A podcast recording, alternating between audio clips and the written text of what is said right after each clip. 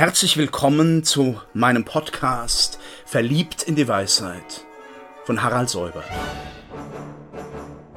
Sie hören heute einen Beitrag aus der Reihe Nachgedacht, eine kleine Geschichte des Denkens. Die Transformation der griechischen Philosophie, also der Athener Philosophie, in die Lingua franca, die freie Sprache des römischen Imperiums, hat ja verschiedene Epochen durchlaufen.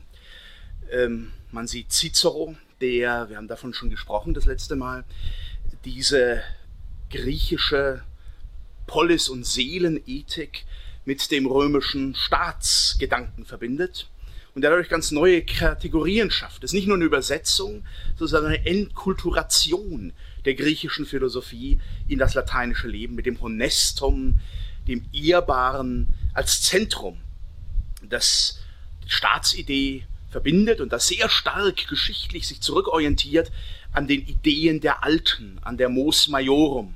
Davon waren die Römer tief beeindruckt. Und dann hatten sie natürlich durch die Transformation und durch die äh, bei ihnen gelandeten Sklaven und Gelehrten eigentlich alle äh, philosophischen Schulen des Hellenismus in ihrem Einzugsbereich. Von Polybios beginnt das, äh, bei Cicero nimmt es dann in der Staatsphilosophie seinen Höhepunkt. Das Gute und das Nützliche verschränken sich hier sehr eng. Und nun äh, erleben wir natürlich nochmal eine ganz neue Transformation, wo die christliche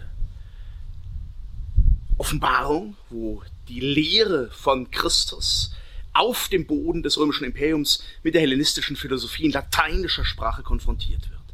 Also die Frage Platonismus und Hellenismus, Platonismus und Christentum verwandelt sich dann nochmal in einer ganz neuen Form. Und wir haben in gewisser Weise einen Neugründer Europas, auch einen Neugründer der europäischen Philosophie am Ende des fünften Jahrhunderts, am Beginn des sechsten Jahrhunderts, wirklich in dieser beginnenden Völkerwanderungszeit in Aurelius Augustinus. Wenn wir also von der Philosophie des Mittelalters sprechen, äh, dann haben wir gute Gründe, mit Augustinus zu beginnen.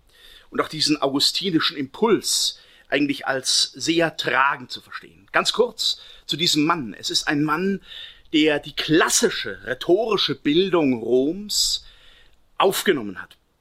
Das war seine Grundschulung. Er war ein, wie er Cicero und anderen vorgeschwebt ist, ein äh, Virbonus dicendi peritus, ein guter, tauglicher Mann, fähig zum Sprechen. Das war zunächst noch ganz die rhetorische Bildung und die philosophische Bildung, soweit sie rhetorisch war. Augustinus hat äh, nicht wirklich ein ganz originäres Studium Platons oder der, äh, des, der hellenistischen Philosophie hinter sich gebracht, aber er hat diese rhetorische Trivium Quadrivium Grundstruktur aufgenommen. Und dann fällt in sein Leben eben die aufregende Begegnung mit der biblischen Offenbarung, wo man sich fragen muss, ja, was tut das mit ihm. Es verwandelt gewissermaßen die Mitte. Er wird, könnte man sagen, erstmal vom Rhetoriker, der die Rede eher als ein Bildungsinstrument verwendet, zum Platoniker. Und vom Platoniker wird er von, zu dem, der von dem christlichen Gottesverständnis tief geprägt und beeinflusst ist. Augustinus ist vielleicht der innovativste Verbinder von Glaube und Vernunft, Fides und Ratio am Anfang dieser Geschichte wie hoch sein eigenes reflexives äh, Ingenium war, sieht man daran, dass er eigentlich sehr erstaunlich viele Jahrhunderte vor Descartes das Gewissheitsargument ego dubio, ego cogito, ego sum schon vorwegnimmt. Er spricht selber vom Zweifeln, er spricht selber vom Fragen und er sieht das Fragen als den letzten Grund der Gewissheit. Das, worin wir uns täuschen können und das, worin Gewissheit ist, das beschäftigt ihn selber zutiefst.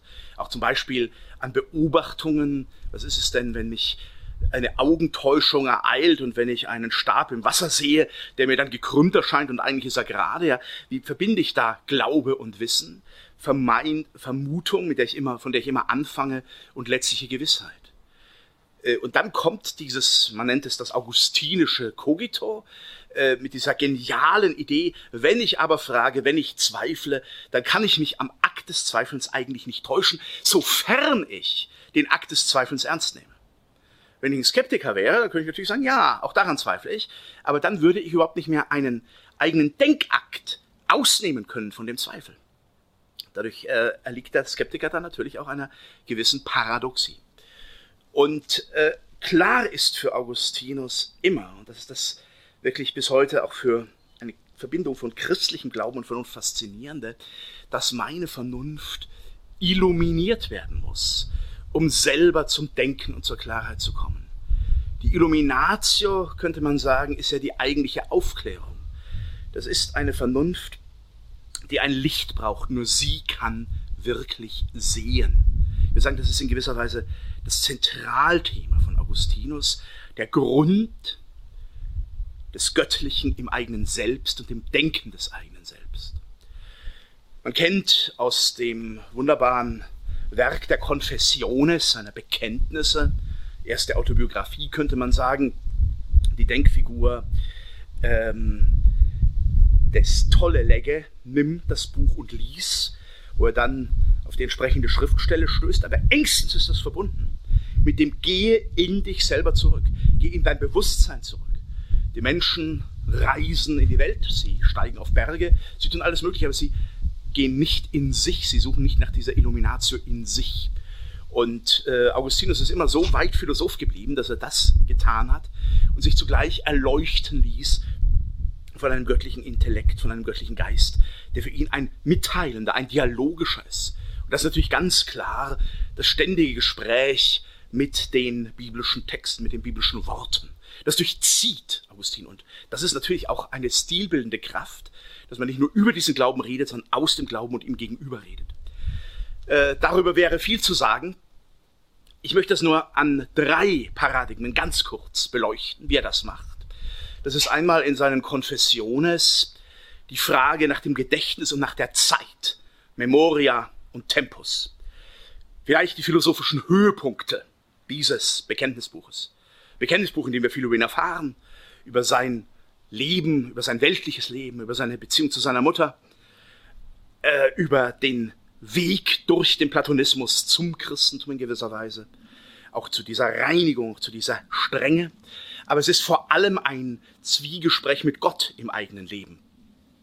Und dann kommen diese beiden philosophischen Höhepunkte, diese beiden Abhandlungen, einmal über das Gedächtnis. Da finden wir diese Illuminatio im inneren menschlichen Geist ja ganz konkret, dass er ein Schatzhaus hat, in dem er sammeln kann, seine Schätze, seine Gedächtnisschätze, die er aktivieren kann und die er dann zum eigenen Weiterdenken nutzen kann ähm, ein großer Topos, der für die Philosophie vor allem der Renaissance und auch der frühen Neuzeit bestimmt geblieben ist. Bis heute in der Gedächtniskunst. Unser Gedächtnis ist eigentlich wirklich wie ein Haus mit verschiedenen Kammern und Wegen zwischen diesen Kammern. Das Ich ist nicht nur ein Punkt, wie es manche neuzeitlichen Philosophen gedacht haben, nicht nur ein X, sondern es ist wirklich ein Strom oder ein solcher geschichtlicher Raum.